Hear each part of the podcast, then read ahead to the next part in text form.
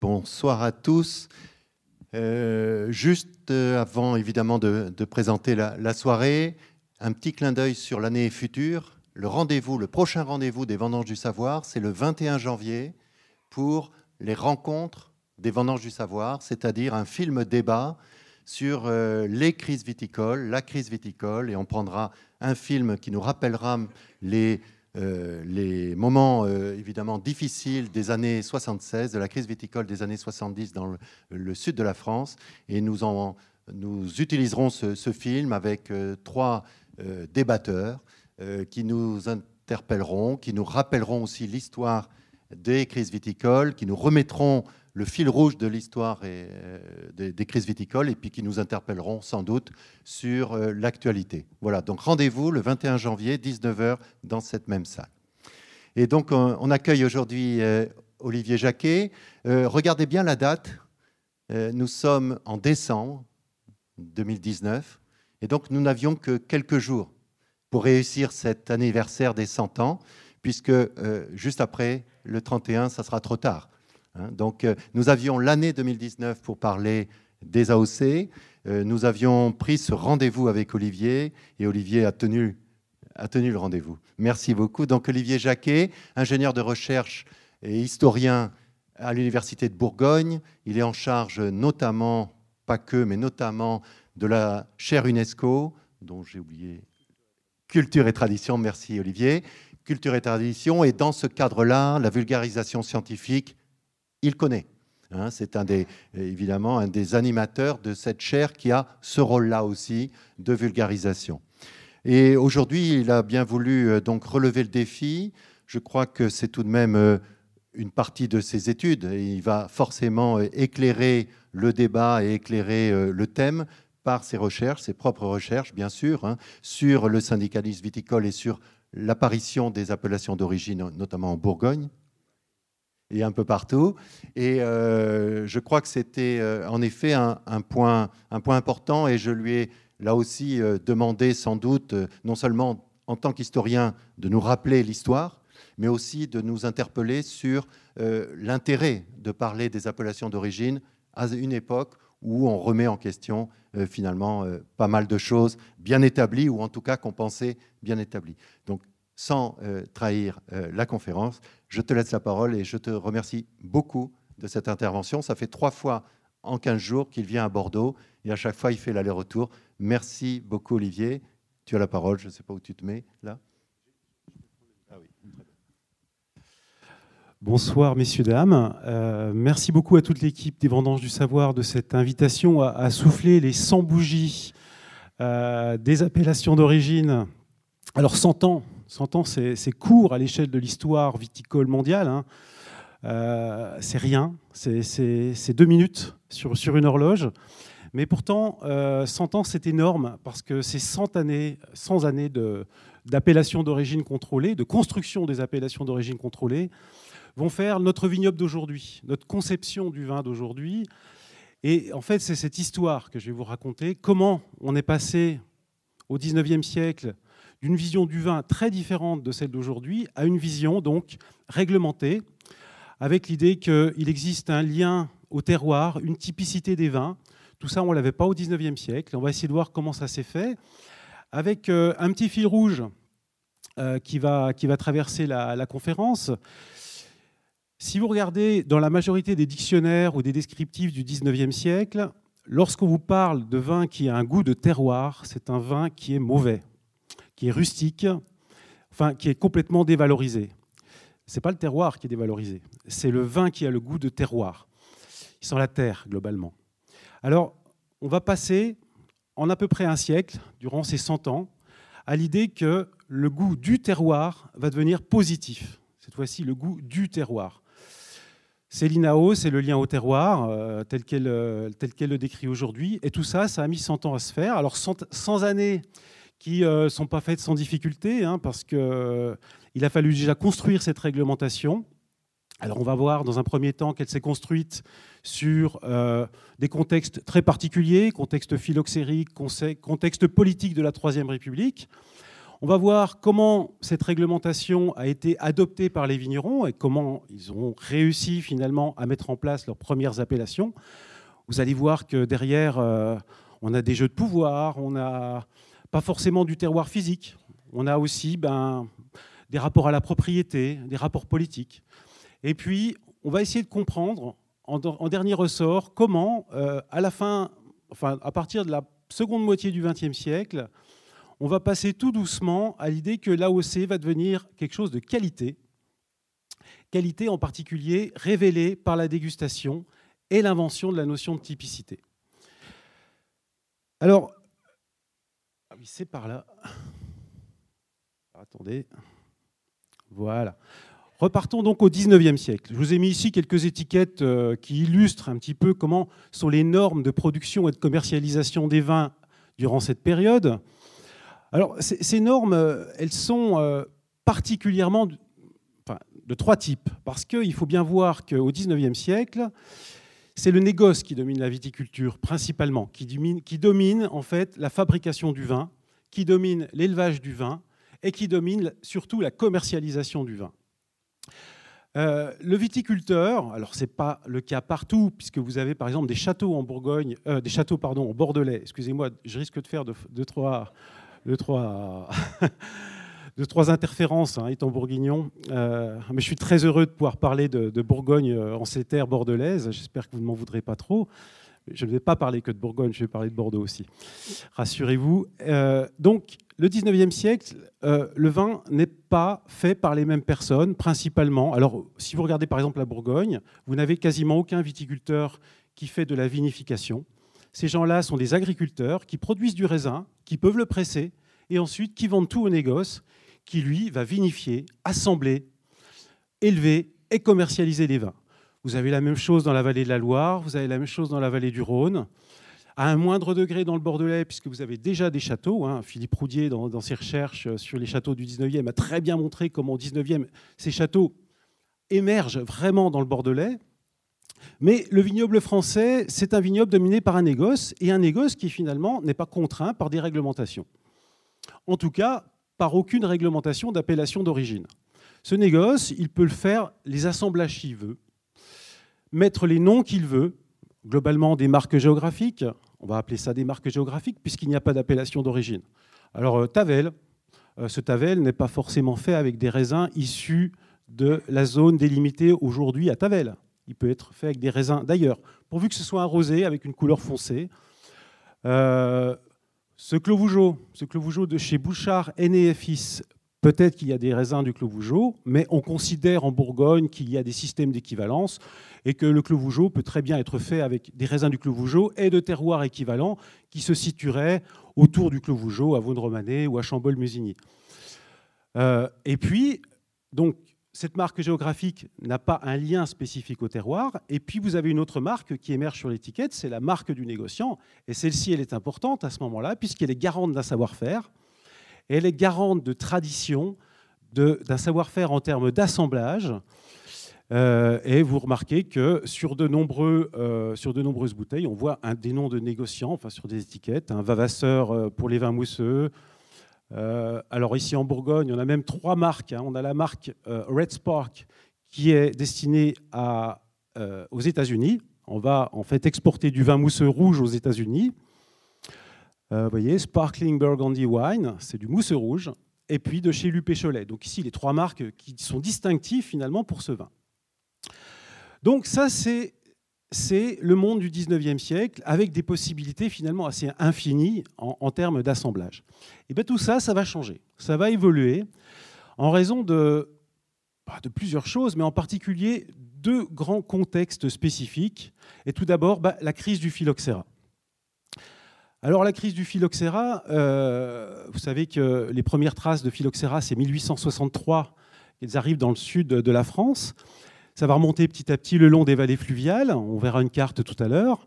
Et puis, euh, puisque les solutions pour, euh, pour, pérenniser la vigne sont difficiles, on injecte du sulfure de carbone dans les sols, mais ça coûte très cher, il faut injecter ça régulièrement, il faut surveiller ces vignes.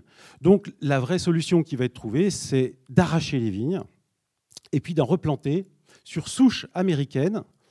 système racinaire américain qui est résistant au phylloxéra. Donc à partir de ce moment-là, on arrache en France un peu partout et on replante. Alors du coup, vous voyez que la courbe, des surfaces, des superficies viticoles en France, elle diminue. Elle diminue régulièrement. Mais paradoxe, les sorties de chais, euh, les volumes en vin ont tendance à légèrement augmenter. C'est-à-dire que vous avez de moins en moins de vignes ou de raisins disponibles, mais malgré tout du vin qui continue à être produit. Donc en fait, ça nous indique quoi? Ça nous indique ici qu'on continue de fabriquer du vin dans les des négociants, mais parfois avec autre chose que du raisin ou en mélangeant le raisin avec autre chose. Et ça, ça va euh, provoquer en fait euh, des fraudes. C'est tout du moins ce que considèrent les négociants honnêtes. Ils considèrent que les négociants malhonnêtes, qui font ce qu'on appelle à l'époque des vins sophistiqués, font de la fraude. Alors ces vins sophistiqués, euh, c'est l'inverse des vins naturels. Le vin naturel, c'est pas le vin nature d'aujourd'hui. Le vin naturel, c'est un vin qui est fait à partir de jus de raisin et euh, de produits autorisés. Le vin sophistiqué, euh, les produits sont parfois dangereux. On y ajoute du plâtre, de l'acide sulfurique, de l'acide chlorhydrique, du mercure qu'on retrouve dans certaines recettes du plomb, euh, et puis euh, la fuchine, par exemple, pour colorer les vins, les vins en rouge, on utilise la fuchine. C'est extrêmement toxique, la fuchine. Euh, mais c'est pas grave. on met ça dans les chais parce que la France boit. Et pour abreuver en fait les Français, il faut continuer de produire du vin, même parfois sans raisin. Alors petite anecdote aussi, c'est le développement à ce moment-là, un fort développement d'une vente de, raisins, enfin, de fabrication de raisins secs alors qui viennent de Chypre, de Turquie, de Grèce, et on fabrique du vin à partir de raisins secs. Une grosse mode dans les années 1890. Alors face à cette, euh, euh, ces pratiques, euh, le législateur, voyant que ça cause des problèmes de santé publique, voyant que ça cause aussi une certaine surproduction, parce que d'un autre côté, les vignerons replantent leurs vignes, mais n'arrivent plus à vendre leurs raisins qui coûtent trop cher. On continue toujours de fabriquer ces, ces vins sophistiqués. Eh bien, l'État va réguler les marchés en proposant des réglementations pour supprimer ces, intrants dans, les raisins, enfin dans les, dans les cuves. Ça, c'est ce qu'on peut appeler les premières lois contre les fraudes. Mais ce ne sont pas les fraudes finalement qui nous intéressent le plus, puisque ce sont des fraudes sur la fabrication des vins. Les fraudes les plus intéressantes pour nous, ce sont les fraudes qu'on appelle fraudes sur les dénominations des vins. Elles viennent d'où ces fraudes?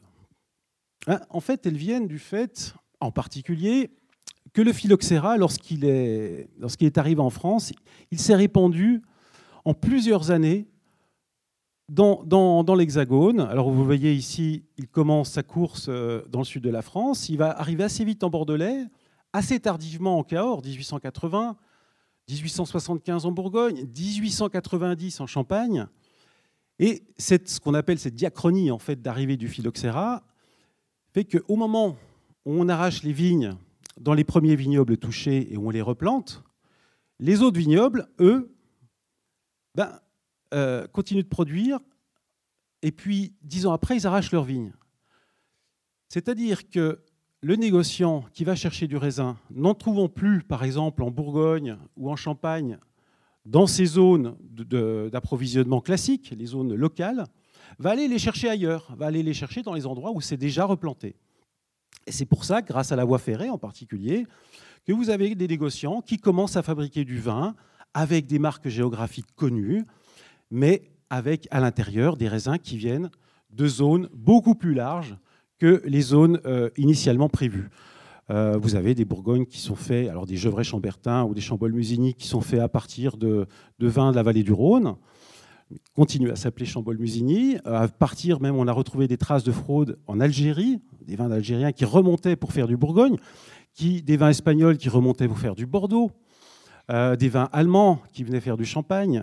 Enfin bref, toute une fraude qui fait qu'au moment où les viticulteurs des zones de crue vont replanter leurs vignobles, ils vont se voir déposséder finalement de leur possibilité de vendre leurs raisins euh, aux négociants habituels à qui ils vendaient. Ces négociants se sont détournés des marchés locaux, qui va provoquer une crise de surproduction chez les vignerons, et crise de surproduction dit aussi crise de mévente et baisse des prix.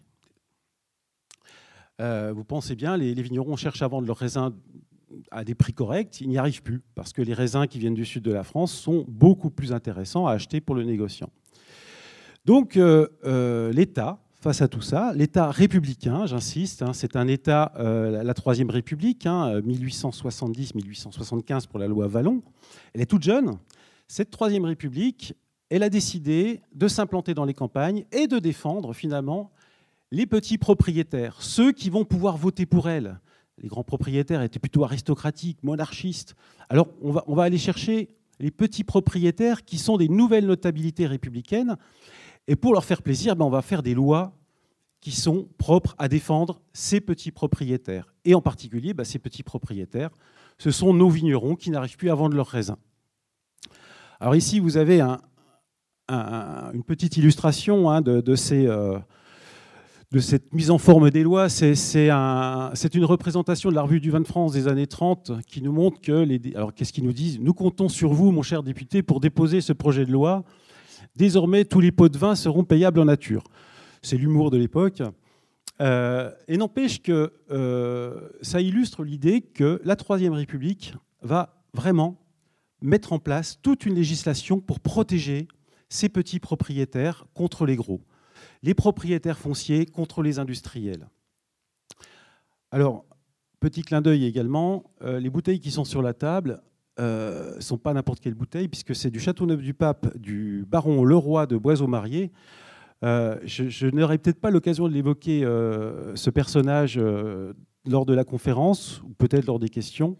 Donc c'est le moment. Le baron Leroy, j'évoque ce personnage parce que c'est lui qui a lancé la première délimitation de l'appellation Châteauneuf du Pape dans les années 20 qui est devenu président du syndicat des Côtes-du-Rhône, qui ensuite, en 1947, est devenu président de l'Institut national des appellations d'origine jusqu'à sa mort en enfin jusqu'à son non, il n'est pas mort en 67, je crois pas, c'est en 68, mais il a, il a, démissionné en 67 et il sera en même temps président de l'Office international de la vigne et du vin. Donc un personnage éminent, éminemment important qui nous montre que aussi ces appellations qui naissent en France vont devenir un véritable modèle pour, euh, pour l'étranger. On en reparlera d'ailleurs certainement à la fin. Alors, ces premières législations, ce sont des législations euh, de délimitation qui sont issues d'une loi qu'on appelle la loi de 1905 sur euh, la détention et la fabrication des vins, euh, des vins et d'autres boissons. Cette loi de 1905, elle impose l'idée qu'il existe dans les vignobles des usages locaux, loyaux et constants. Et en se basant sur ces usages locaux, loyaux et constants, on propose de délimiter des vignobles de manière administrative. Alors par la préfecture et par le Conseil d'État. Préfecture et Conseil d'État euh, décident, dans un premier temps, de délimiter la Champagne. Nous sommes en 1908. C'est la première région viticole délimitée en France. Le problème de la Champagne, c'est qu'elle est délimitée d'une façon euh, tout à fait particulière, administrative. Les vignerons et les négociants du coin n'auront pas voix à cette délimitation. C'est principalement du fait de politique et d'administratif. Du coup, euh, c'est la Marne qui va être autorisée, la seule autorisée, à produire du champagne. On va interdire au département de l'Aube, qui, au XIXe siècle, au XVIIIe siècle, fournissait les négociants de la Marne en, vin, en vin tranquille, les, les négociants de la Marne en faisaient du champagne, ces vins de l'Aube n'ont plus le droit à l'appellation champagne. Vous imaginez euh, le, problème pour les viticulteurs de l'Aube, qui sont des petits viticulteurs, euh, petits propriétaires terriens, qui s'en sortent assez mal déjà. Là, on leur interdit ce droit à l'appellation champagne. Bon, première délimitation administrative qui va mal tourner. Hein, on verra deux, trois images, mais on va avoir des révoltes en Champagne, hein, euh, des révoltes importantes. On va envoyer l'armée il y aura plus de 27 000 soldats dans les vignes entre 1910 et 1911. Et euh, l'État commence à se poser des questions sur ces délimitations administratives qui ne semblent pas bien marcher. Alors, elles vont tout de même marcher pour certains vignobles. Euh, en 1909, on va délimiter Cognac, Armagnac et Banyuls. Ce ne sera pas remis en cause. On va délimiter ensuite, en 1910, l'appellation Clairette de Die. C'est une des premières appellations délimitées en France. Et puis, ce qui vous concerne plus, on va délimiter l'appellation Bordeaux. Bordeaux, c'est un petit peu la même chose qu'en Champagne.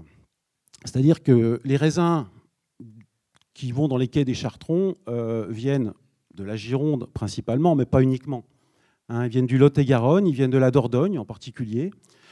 Euh, donc vous avez des viticulteurs du Lot-et-Garonne et de Dordogne qui produisent du vin, qui le déclarent en appellation Bordeaux, et puis euh, ce vin va finir ben, en appellation Bordeaux. Euh, avec la délimitation largement poussée par le Conseil général de, de, la Gironde. Hein, là, là, je me réfère aux travaux du professeur Galitano, que j'ai entendu l'autre jour, qui a fait une magnifique conférence justement sur cette délimitation de Bordeaux. Bordeaux ne sera que la Gironde. On exclut les départements alentours. Donc vous avez, suite à ça, des grèves de l'impôt, des manifestations. Alors on ne va pas jusqu'à faire comme en Champagne. Hein. En Champagne, regardez, en Champagne, euh, ça devient violent. Hein. Euh, mort aux fraudeurs, bien sûr. On zigouille les fraudeurs. Euh, on casse les des négociants. ça, c'est la fraude. Hein. On pense qu'il y a de la fraude. On casse les du négoce. Et puis, on fait des manifestations en particulier dans l'eau, pour revendiquer le droit à l'appellation Champagne. Toutes ces manifestations posent problème. Elles posent problème au, milieu, euh, enfin, aux vignerons, dans certains milieux viticoles, et puis au niveau de l'État. Parce que l'État, il a été confronté dans les années, enfin, au début du XXe siècle, et particulièrement en 1907, l'État républicain a été confronté aux révoltes du Languedoc. Ces révoltes du Languedoc, elles ont été dangereuses pour la Troisième République. Hein. Euh, on a eu des, militaires qui ont retourné leur crosse. Euh, la Troisième République, elle est implantée depuis pas très longtemps dans les campagnes, dans les vignobles. Donc pour s'imposer, euh, elle craint en fait ces révoltes. Elle craint. Le général Boulanger, c'était pas si loin que ça. cette République, elle est fragile. Et voyant ce qui se passe dans les vignobles avec les délimitations administratives, les cabinets ministériels commencent à réfléchir à d'autres solutions. Des solutions qui prendraient en compte, cette fois-ci, le vigneron, le négociant, le petit négociant, le propriétaire dans ses revendications. Et c'est ainsi qu'entre 1910 et 1911 va naître un projet de loi, qui est le projet de loi qui s'appelle PAMS d'Ariac, du nom du ministre de l'Agriculture et du Premier ministre. Ce projet de loi propose, alors de donner aux tribunaux judiciaires le droit de trancher la question de savoir si un produit a droit à l'appellation d'origine sous laquelle il est vendu. Donc ce sont les tribunaux, et cette fois-ci plus des décisions administratives, qui vont faire les appellations.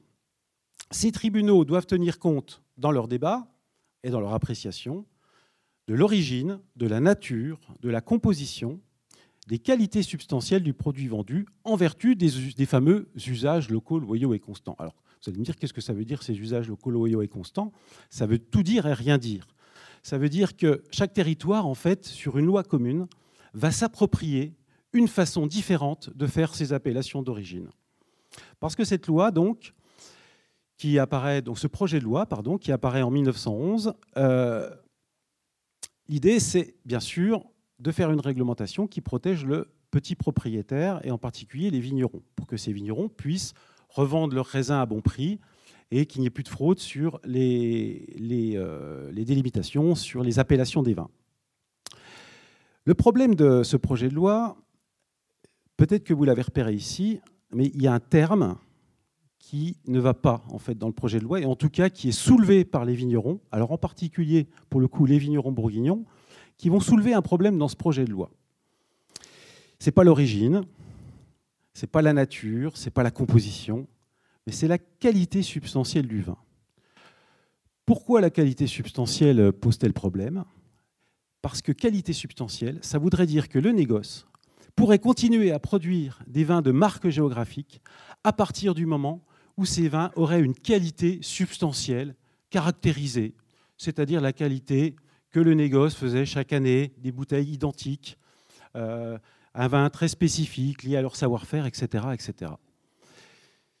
Ce sont donc les, bah, les, Bourguignons qui vont soulever le problème. Euh, c'est le, président du syndicat viticole de la Côte dijonnaise, même, qui s'appelle Adolphe Savot, qui est juriste, et qui va voir passer le projet de loi, et puis qui se dit, mais attendez, on ne peut pas laisser passer ça. On va aller voir nos députés, et demander à nos députés d'aller voter un amendement supprimant la notion de qualité substantielle. Alors ces députés euh, vont être menés par le député des, vignerons de Bourgogne de l'époque qui s'appelle Étienne Camuset. Euh, Étienne Camuset, c'est un député socialiste indépendant, euh, vigneron à Vaudremané, qui possède des crus à Vaudremané, hein, en particulier du Richebourg et des Échezeaux. C'est un, un grand défenseur de la petite viticulture. Et lui, en s'appuyant donc sur l'ensemble des députés bourguignons, va passer à la, Chambre des députés pour essayer de faire voter cet amendement. Mais vous imaginez que, d'un autre côté, tout le monde du négoce, qui, a énormément de pouvoir à ce moment-là, va essayer de réfuter cette idée qu'on euh, pourrait supprimer la notion de qualité substantielle. Alors, il y a une bataille pendant deux ans où les vignerons vont se rassembler, tous les vignerons français, pour essayer de pousser leurs députés à la Chambre des députés pour voter l'amendement Camuset. Et puis les négociants bah, vont faire du lobbying de leur côté. Voici ce que disent les négociants, d'ailleurs. Euh, à ce moment-là, et ça correspond tout à fait à l'idéologie de l'époque, hein, à la façon de faire de l'époque. Ici, c'est un article du président du syndicat du négoce français, M. Lignon, dans le journal Le Matin en 1911. Alors il dit, ce qu'il faut demander à un produit, ce n'est pas son origine, mais sa qualité. Ce que l'on cherche dans le chocolat meignier, ce n'est pas la provenance du cacao, vous voyez, pas l'origine, mais la synthèse habile de diverses matières premières, combinées non pas d'après les origines, mais d'après leur qualité intrinsèque. On aurait pu mettre qualité substantielle, c'était pareil. Donc un combat âpre, un combat âpre qui va se terminer en 1913, après la fondation de la Fédération des associations viticoles de France, parce que les vignerons du coup français se sont réunis pour peser euh, à la Chambre des députés, hein, vous les voyez ici dans les années 30.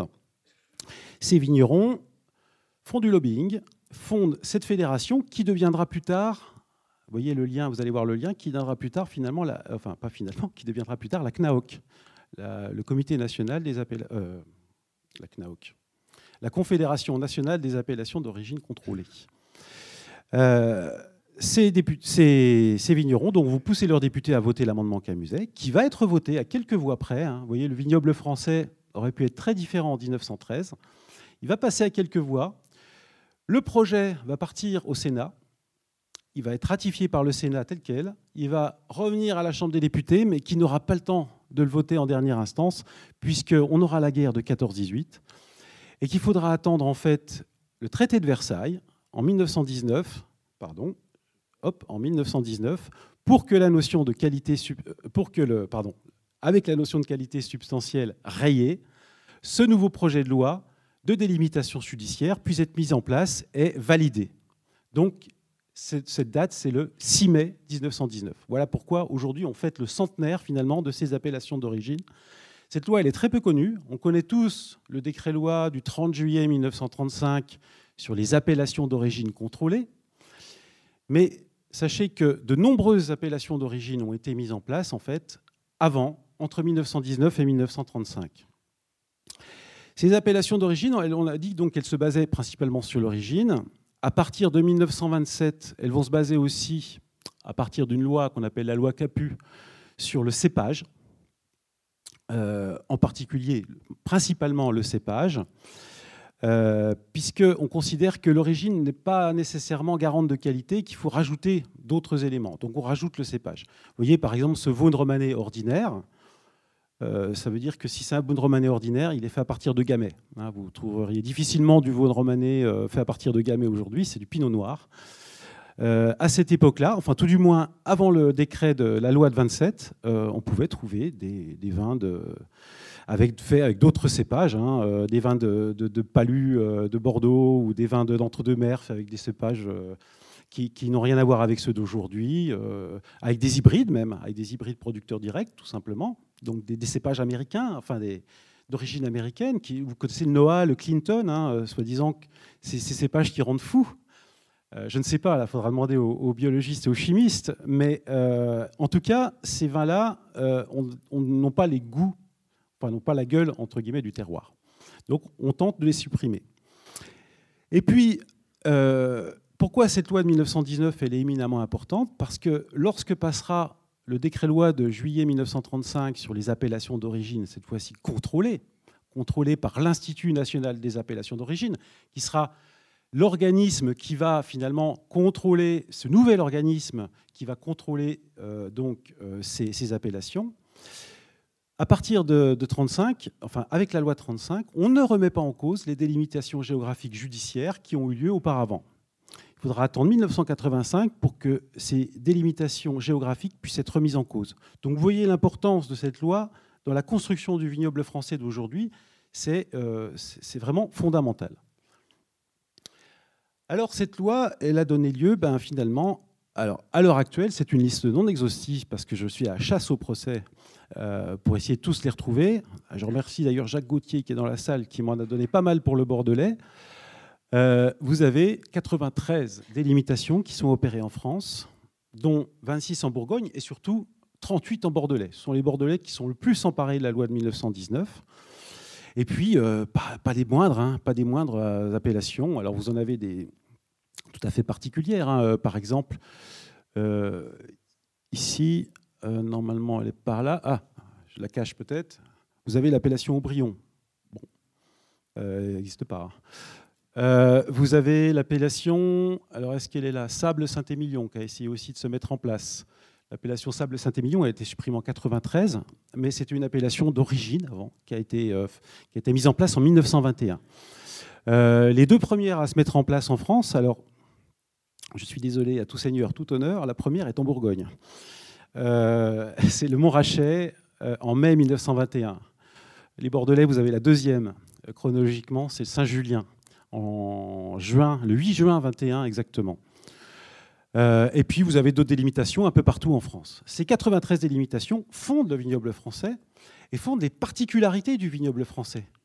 Pourquoi je vous parle de particularités? Parce que derrière tout cela, on va tenir compte, les juges vont tenir compte de ce qu'on appelle donc les usages locaux, loyaux et constants.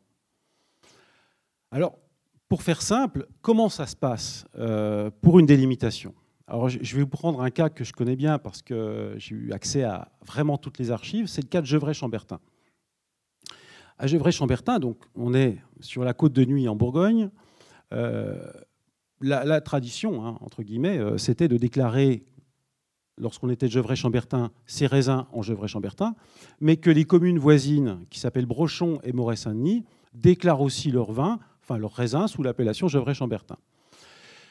En 1929, le syndicat euh, de défense euh, du vignoble de Gevrey-Chambertin va demander à ce que les déclarations de récolte des villages voisins soient interdites. Ça va passer par un jugement. Et l'idée, en fait, c'est que vous allez avoir confrontation. Et pendant ce jugement, les gens de Gevrey-Chambertin vont essayer de prouver au juge que les usages les plus légitimes, c'est de restreindre le droit à l'appellation. Et les gens de Moret-Saint-Denis et des villages alentours vont essayer de prouver aux juges que non, les usages, les, traditions, les usages les locaux, loyaux et constants, c'est d'élargir ce droit à l'appellation. Alors, euh, bah, dans tous les vignobles de France, on va avoir ces jugements avec bah, des usages qui sont évoqués. Alors, je vous en ai mis quelques-uns. Euh, à côté de cette belle, belle archive de, de, du jugement de délimitation de l'appellation Chambol-Musigny, qui est, euh, qui est un des rares jugements que je connaisse qui est manuscrit. Donc euh, c'est assez joli à voir. alors quels sont les arguments? Eh ben, Pour les villages ou les communes ou les crues qui risquent de perdre le droit à une appellation, hein, pour garder cette étendue de l'appellation, on va principalement utiliser des usages commerciaux c'est-à-dire des bordereaux de vente au négoce, des factures, des médailles, des prix euh, lors d'événements nationaux ou internationaux. Euh, l'idée, c'est de montrer qu'on a toujours vendu nos vins sous telle ou telle appellation. Ce qui n'est pas faux. Ce qui est pas faux. Euh, le problème, c'est que ce ne sera pas vraiment retenu. Ce sera retenu dans très peu de cas. Ce qui va marcher plutôt, c'est la restriction du droit à l'appellation. L'autre argument à invoquer, c'est l'argument physique. On dit au juge, euh, écoutez, voilà, on envoie parfois, on fait travailler des experts, hein, des géologues, avec des arguments géologiques, pédologiques, qui viennent, viennent interférer dans, le jugement. Alors, vous avez quelques jugements comme ça qui sont intéressants. C'est le, le Krukeferkopf en Alsace en 1932. On va utiliser principalement des arguments pédologiques et géologiques pour déterminer la délimitation du Kefferkopf. Euh, vous avez le Saint-Péret, vous avez euh, le ratage de l'appellation Pomerol-Néac au début des années 20, où euh, Néac va être exclu du droit à l'appellation Pomerol parce que, parce que les sols ne sont pas les mêmes. Vous avez Chablis, qui est, aussi un magnifique exemple. Mais en fait, vous en avez assez peu. Assez peu de, jugements, du moins tous ceux que j'ai vus, j'en ai vu euh, jusqu'à présent une cinquantaine, vous avez assez peu de jugements qui invoquent les conditions physiques du lieu. En tout cas, même s'il l'invoque, ce n'est pas l'argument qui est retenu en premier. Vous voyez, le, terroir, comme il se construit, il ne se construit pas vraiment sur des argumentaires commerciaux, pas vraiment, ou un tant soit peu, sur l'argumentaire physique, bien plus sur l'argumentaire administratif. Ben, c'est tout simplement euh, la délimitation, elle se réfère au cadastre ou à la délimitation communale. Dans une bonne partie des délimitations, c'est ce qui va se passer. Voilà, la commune on la retrouve sur cette carte, et ben la délimitation ne devra pas dépasser les limites de la commune. Ça fait fi, si vous voulez, quand même, de toute l'organisation viticole du 19e siècle et du début du 20e. Hein. C'est une nouveauté. Vous avez des arguments de déclaration de récolte ah, qui vont assez peu marcher, ça dépend. Euh, la déclaration de récolte, elle devient obligatoire en 1907. Donc, lorsqu'on délimite dans les années 20, euh, on utilise des usages qui sont finalement pas très anciens, donc globalement, on tient assez peu, assez peu compte des déclarations de récolte. Et les déclarations de récolte, ça aurait bien sûr avantagé les communes qui souhaitaient élargir le droit à l'appellation. Et puis, euh, un argument qui est fondamental, et qui est sans doute l'argument le, plus évoqué lors des jugements, c'est l'usage historique. Euh, l'usage historique, c'est reprendre dans la littérature ancienne du 19e principalement des ouvrages, des classements, qui font qu'on va pouvoir justifier et légitimer d'une restriction du droit à l'appellation devant les juges. Et ce sont principalement ces ouvrages du 19e qui vont faire le vignoble du 20e.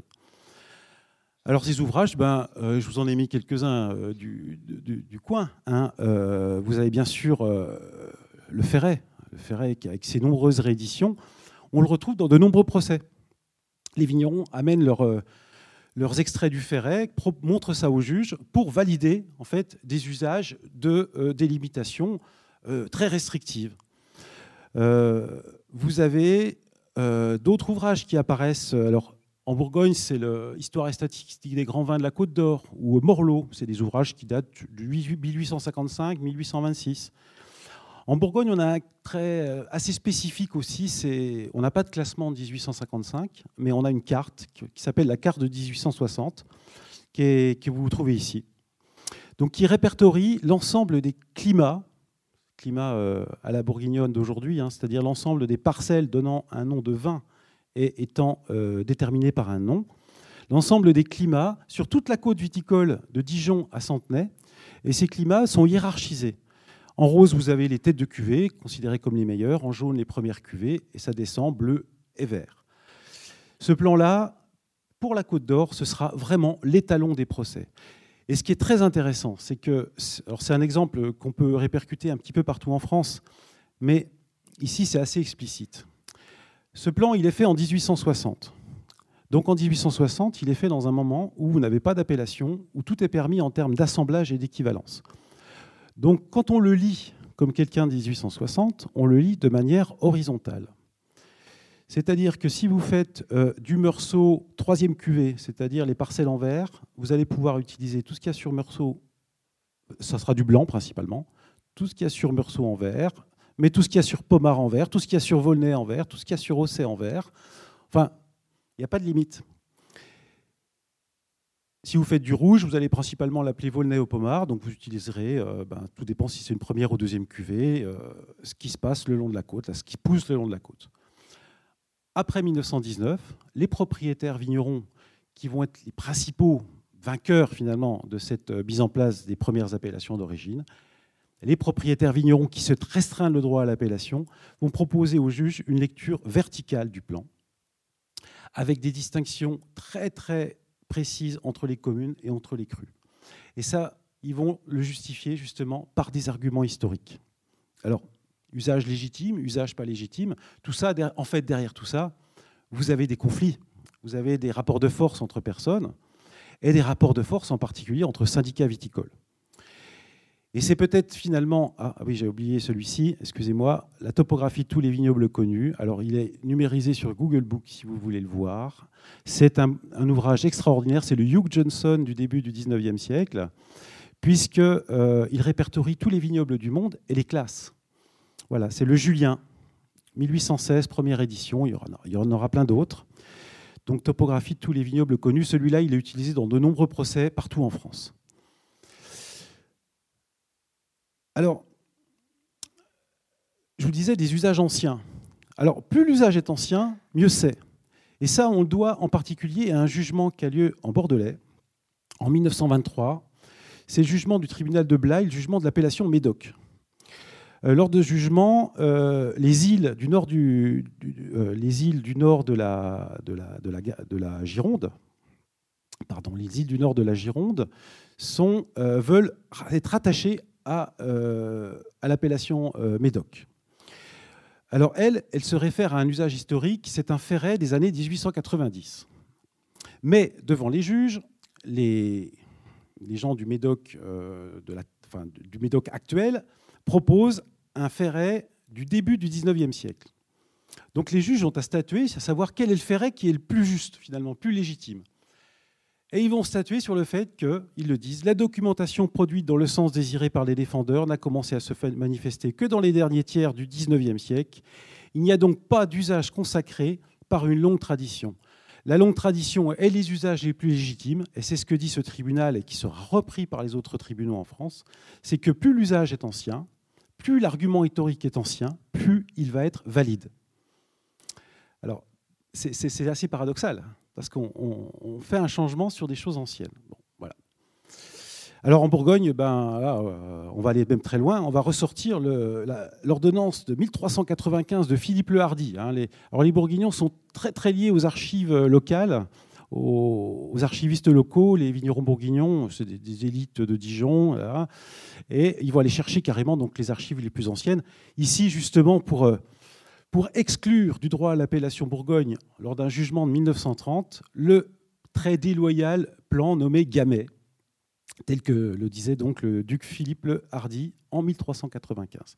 Donc là, euh, on peut pas revenir dessus, hein, c'est l'argument massu.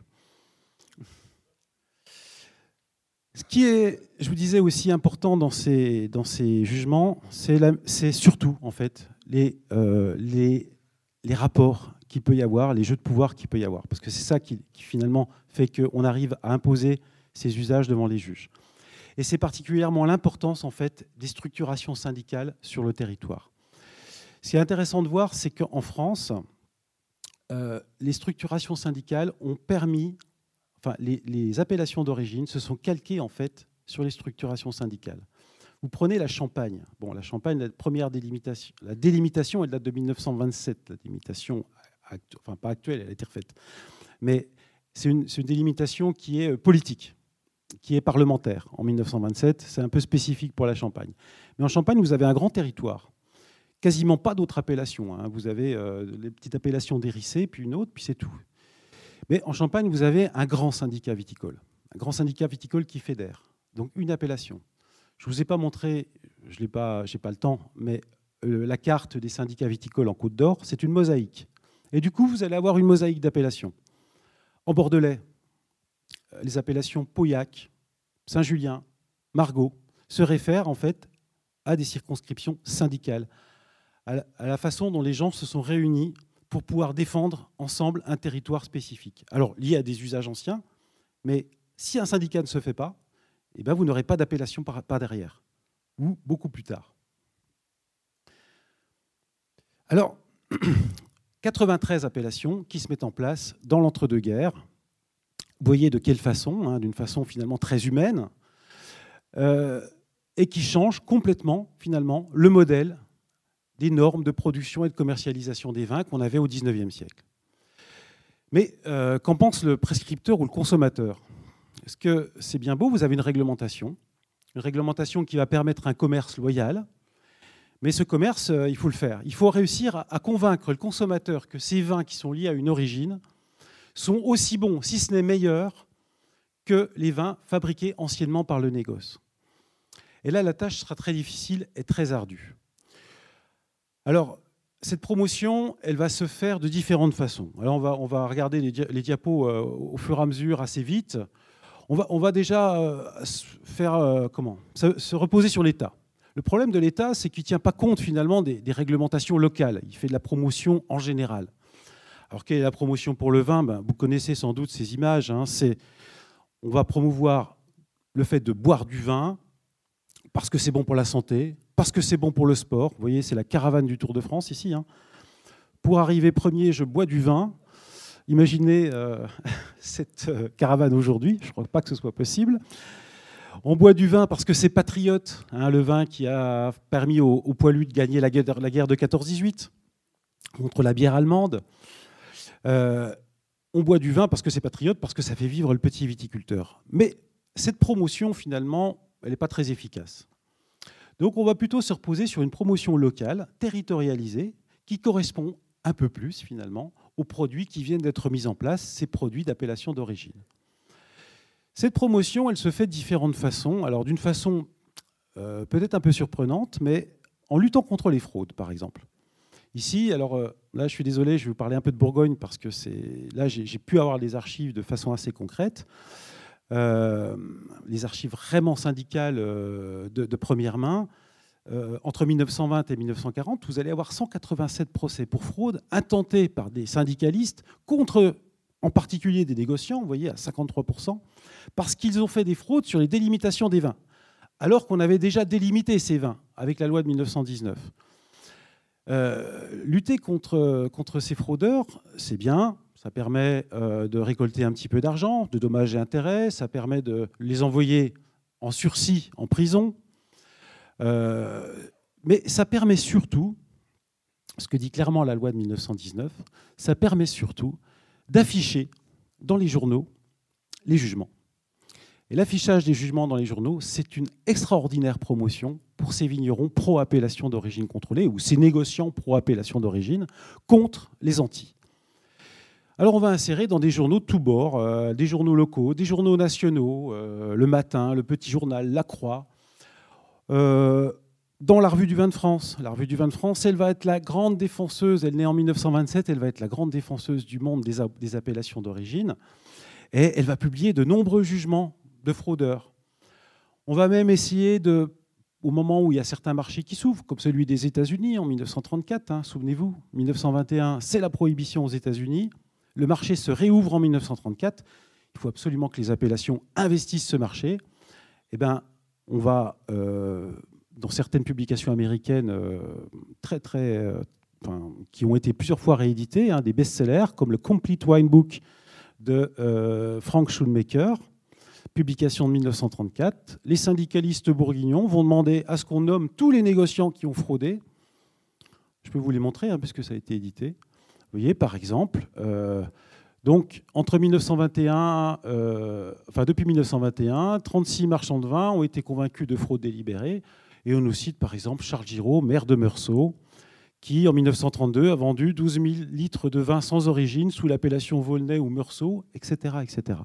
Ça, c'est une publicité extraordinaire pour les vins d'appellation, qui ne sont pas des vins de fraudeurs, et contre justement ces négociants qui ne souhaitent pas qui ne souhaitent pas s'adapter à ce, nouveau système des appellations.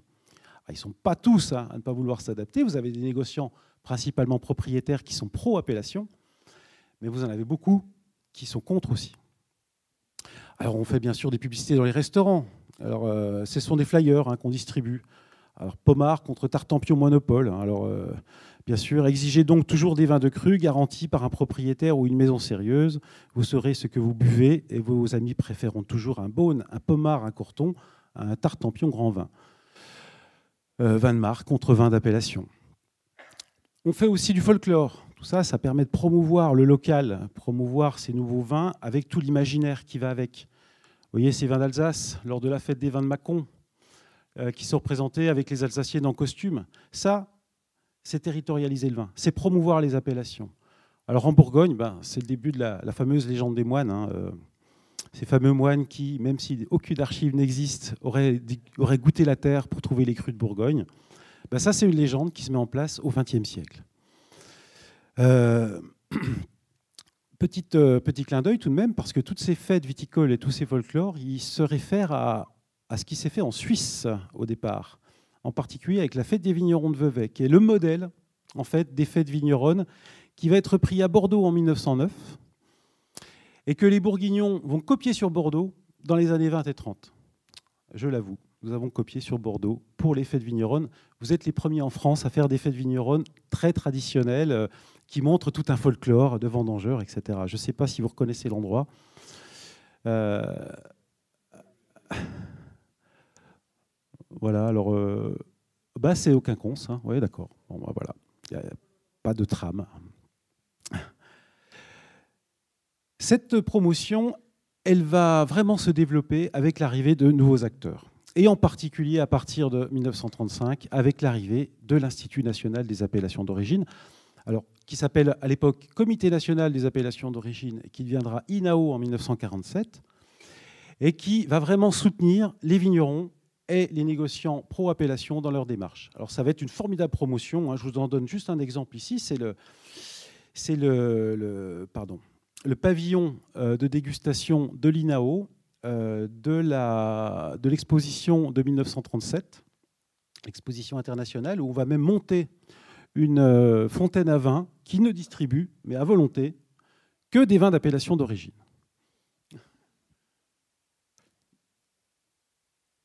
Vous avez un autre type d'acteur qui apparaît, c'est le sommelier. Le sommelier, il existe, si vous voulez, depuis longtemps, mais euh, le sommelier qui conseille les gens dans les restaurants, c'est quelque chose qui date du XXe siècle.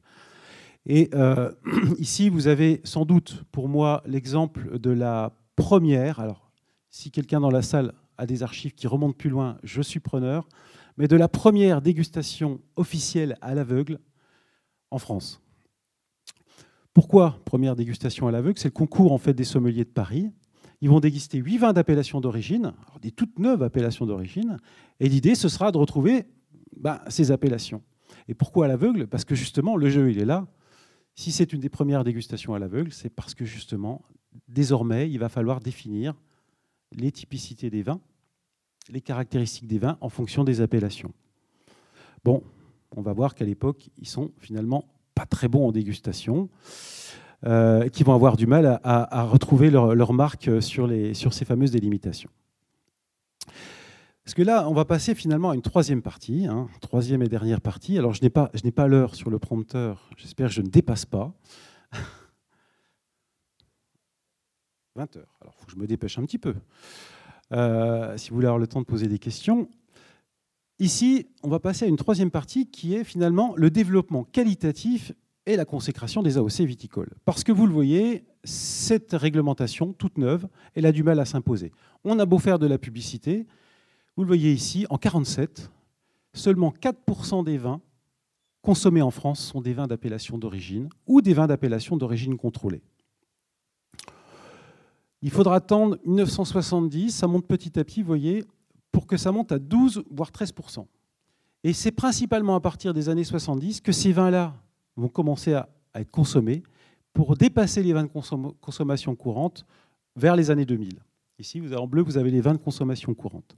Donc les vins d'appellation ne sont pas très considérés, ils ne sont pas connus finalement, et ils ne sont pas reconnus surtout pour leur qualité. C'est ce que va très bien comprendre Joseph Capu, qui est le président de l'INAO à ce moment-là, puisqu'il va demander en 1943 à ce que l'appellation contrôlée euh, de 1935, on rajoute des termes à ce texte qui sont les suivants que ces vins soient appellations d'origine s'ils présentent les qualités substantielles caractéristiques des vins d'appellation. Ça vous rappelle quelque chose? On l'avait supprimé à l'instigation des Bourguignons en, 1913. On le remet sur le plan, sur, la table. Pourquoi? Bah, Parce que le consommateur ne considère pas que l'origine égale qualité. Alors ça veut dire quoi? Ça veut dire qu'en fait, on va commencer à lancer ce qu'on appelle l'agrément. Alors l'agrément, il deviendra obligatoire en 1974. À ce moment-là, finalement, il ne sera pas obligatoire. Et dans les vignobles, des commissions de dégustation vont se réunir pour essayer de voir si les vins qui sont vendus ont droit à être vendus sous l'étiquette de leur appellation. Globalement, s'ils possèdent les caractéristiques de leur appellation, s'ils possèdent les qualités de cette appellation. Ça va, donner lieu, alors je passe, je passe à ça, je passe. Ça va donner lieu à des dégustations dans de nombreux vignobles préalables finalement à la mise en bouteille. Vous en avez euh, dans le cognac euh, en, 1945, 45, en 55 c'est dans le Médoc, en 52 c'est le Beaujolais nouveau, le Pachering de Vic-Bill en 1948, Pachering de ici, euh, le Muscadet en 61. Tous ces gens-là bah, se réunissent, ingénieurs INAO, techniciens INAO, viticulteurs, courtiers, pour essayer de déterminer en fait les caractéristiques des vins, voir s'ils sont qualitatifs. Parce qu'on ne veut plus vendre de vins mauvais aux consommateurs. Tout du moins de vins qui ne correspondraient pas à leur origine. Mais qu'est-ce que ça veut dire, correspondre à l'origine? On n'a pas, à ce moment-là, de critères pour déterminer à quoi correspond un vin typique, un vin d'origine. On n'en a pas, et les dégustations ont du mal finalement à imposer l'idée de qualité. C'est la même chose lors de délimitations particulières euh, qui, sont des délimitations qui vont imposer et qui vont s'imposer parce qu'on euh, euh, va imposer la dégustation dans ces délimitations. Je vous ai noté ici, vous avez celle bien connue en Bordelais des Graves et du Saint-Émilion.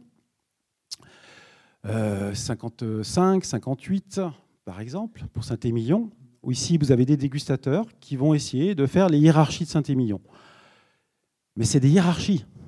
C'est-à-dire choisir si le vin il est bon, meilleur qu'un autre ou moins bon qu'un autre. Ce n'est pas déterminer les caractéristiques spécifiques d'un vin.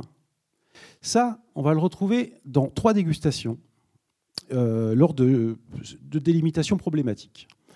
C'est au Rissé en 1945, à Chablis en 1947 et dans le Beaujolais en 1946. À chaque fois, on a des comptes rendus de dégustation. Les ingénieurs INAO et les techniciens s'avouent vaincus. En fait, ils considèrent qu'ils ne savent pas, ils n'ont pas le vocabulaire euh, spécifique pour déguster des vins et surtout caractériser ces vins en fonction de leur appellation d'origine. Ils ont un vocabulaire trop pauvre, ils n'ont pas les méthodes. Et ça, l'INAO va se rendre très vite compte. Va se rendre compte, c'est très bien expliqué ici euh, par Pierre Charnet, donc qui est ingénieur, euh, ingénieur technicien INAO de l'Est de la France et qui, lors d'une conférence à Bruxelles en 66, explique ceci. Contrairement à ce que disent ceux qui refusent de penser, il n'est pas ridicule de trouver dans le vin des parfums qui, ici, n'ont pas la même nature chimique que les parfums naturels, identifiés, offrent à nos sens olfactifs une sensation identique. Alors, je ne sais pas si je vous ai mis la diapo. Non, je ne vous l'ai pas mis. Mais si on regarde la façon de déguster du 19e et du début du 20e siècle, en fait, les parfums, ceux de rose, de violette, de narcisse, de pivoine ici, de pêche, de cassis, de groseille, de prune que l'on voit ici, on ne les retrouve quasiment pas dans le vocabulaire de la dégustation du 19e et du, et du début 20e. Pourquoi?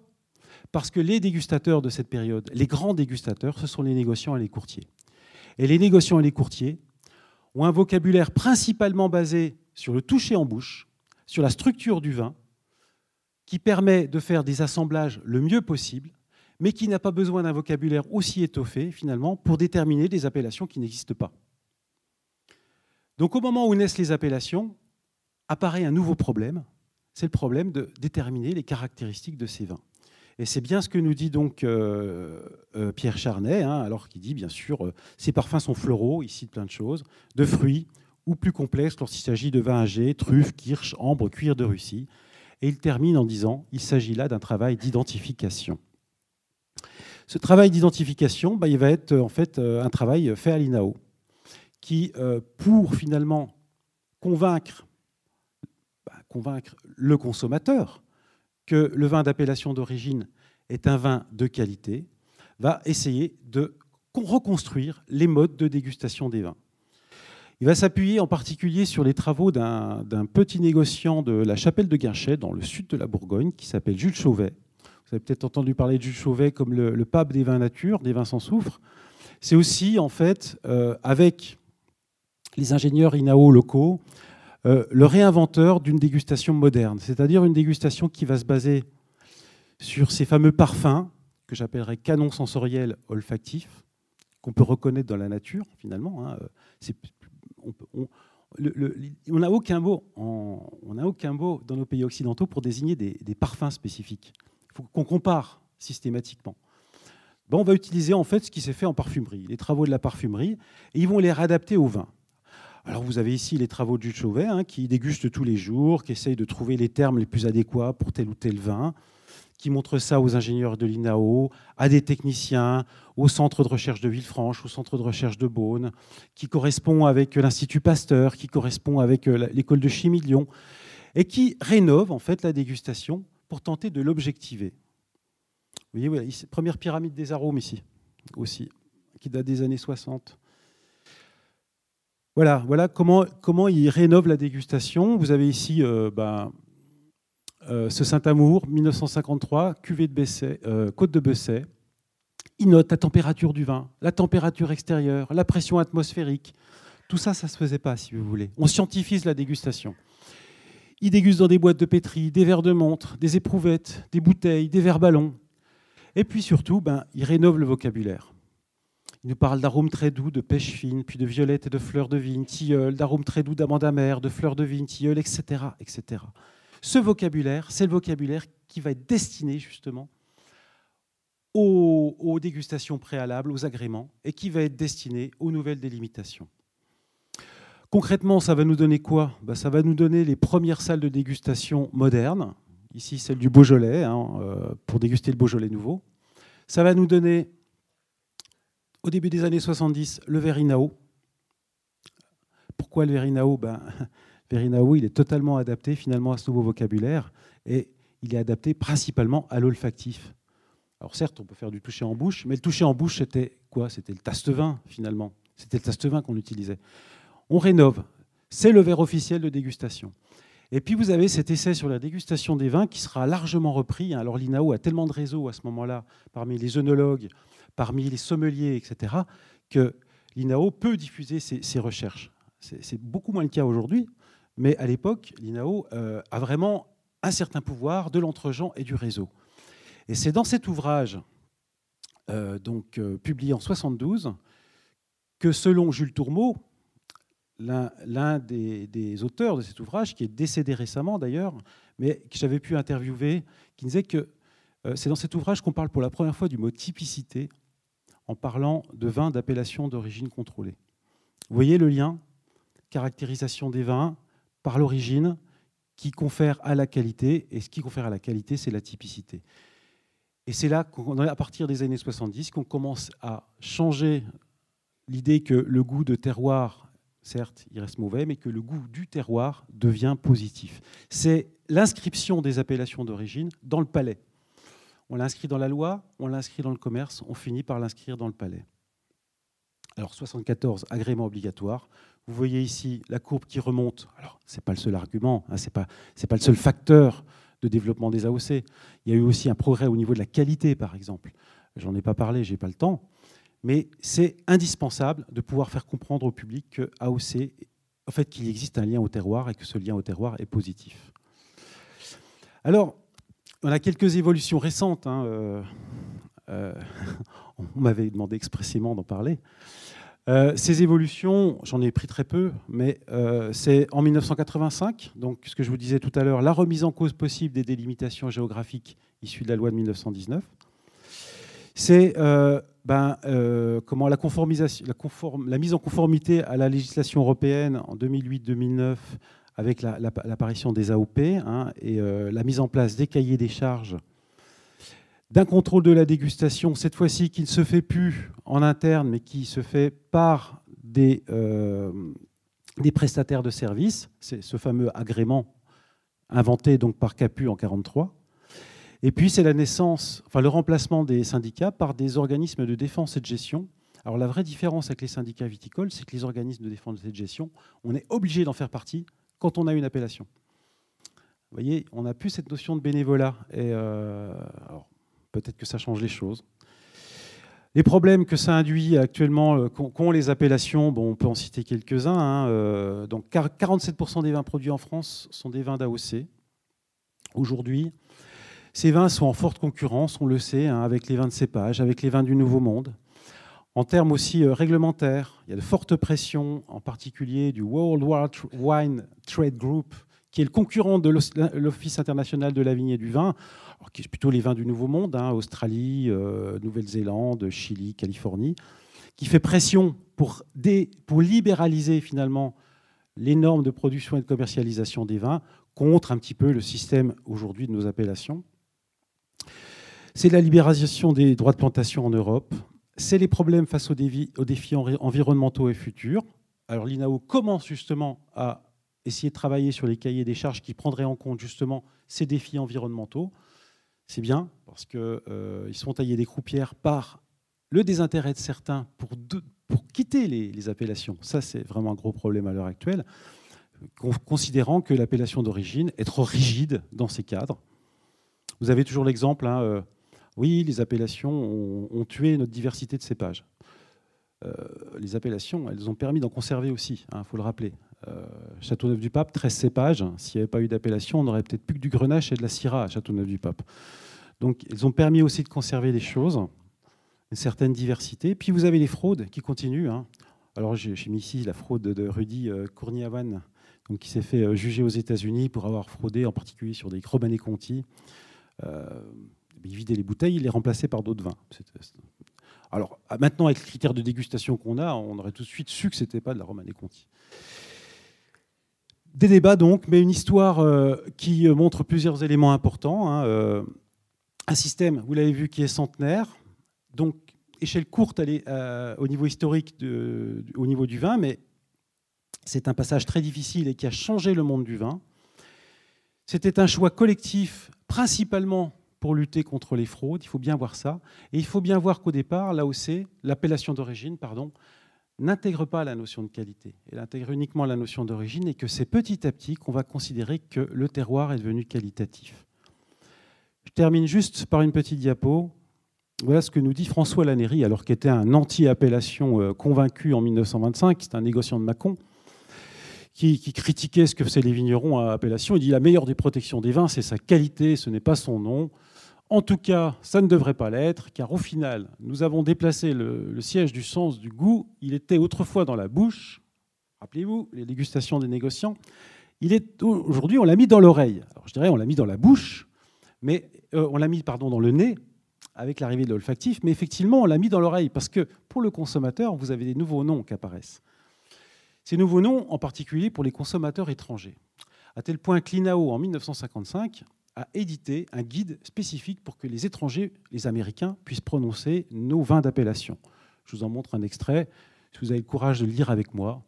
C'est ainsi que Beaujolais y est transcrit Beaujolais. Le Pouilly-Fuissé, si vous êtes américain, vous direz Pouilly-Fuissé. Le Montrachet, Moonrachet. Et j'adore le Château Neuf du Pape. Shout au Neuf du Pop. Voilà, je vous remercie de votre attention.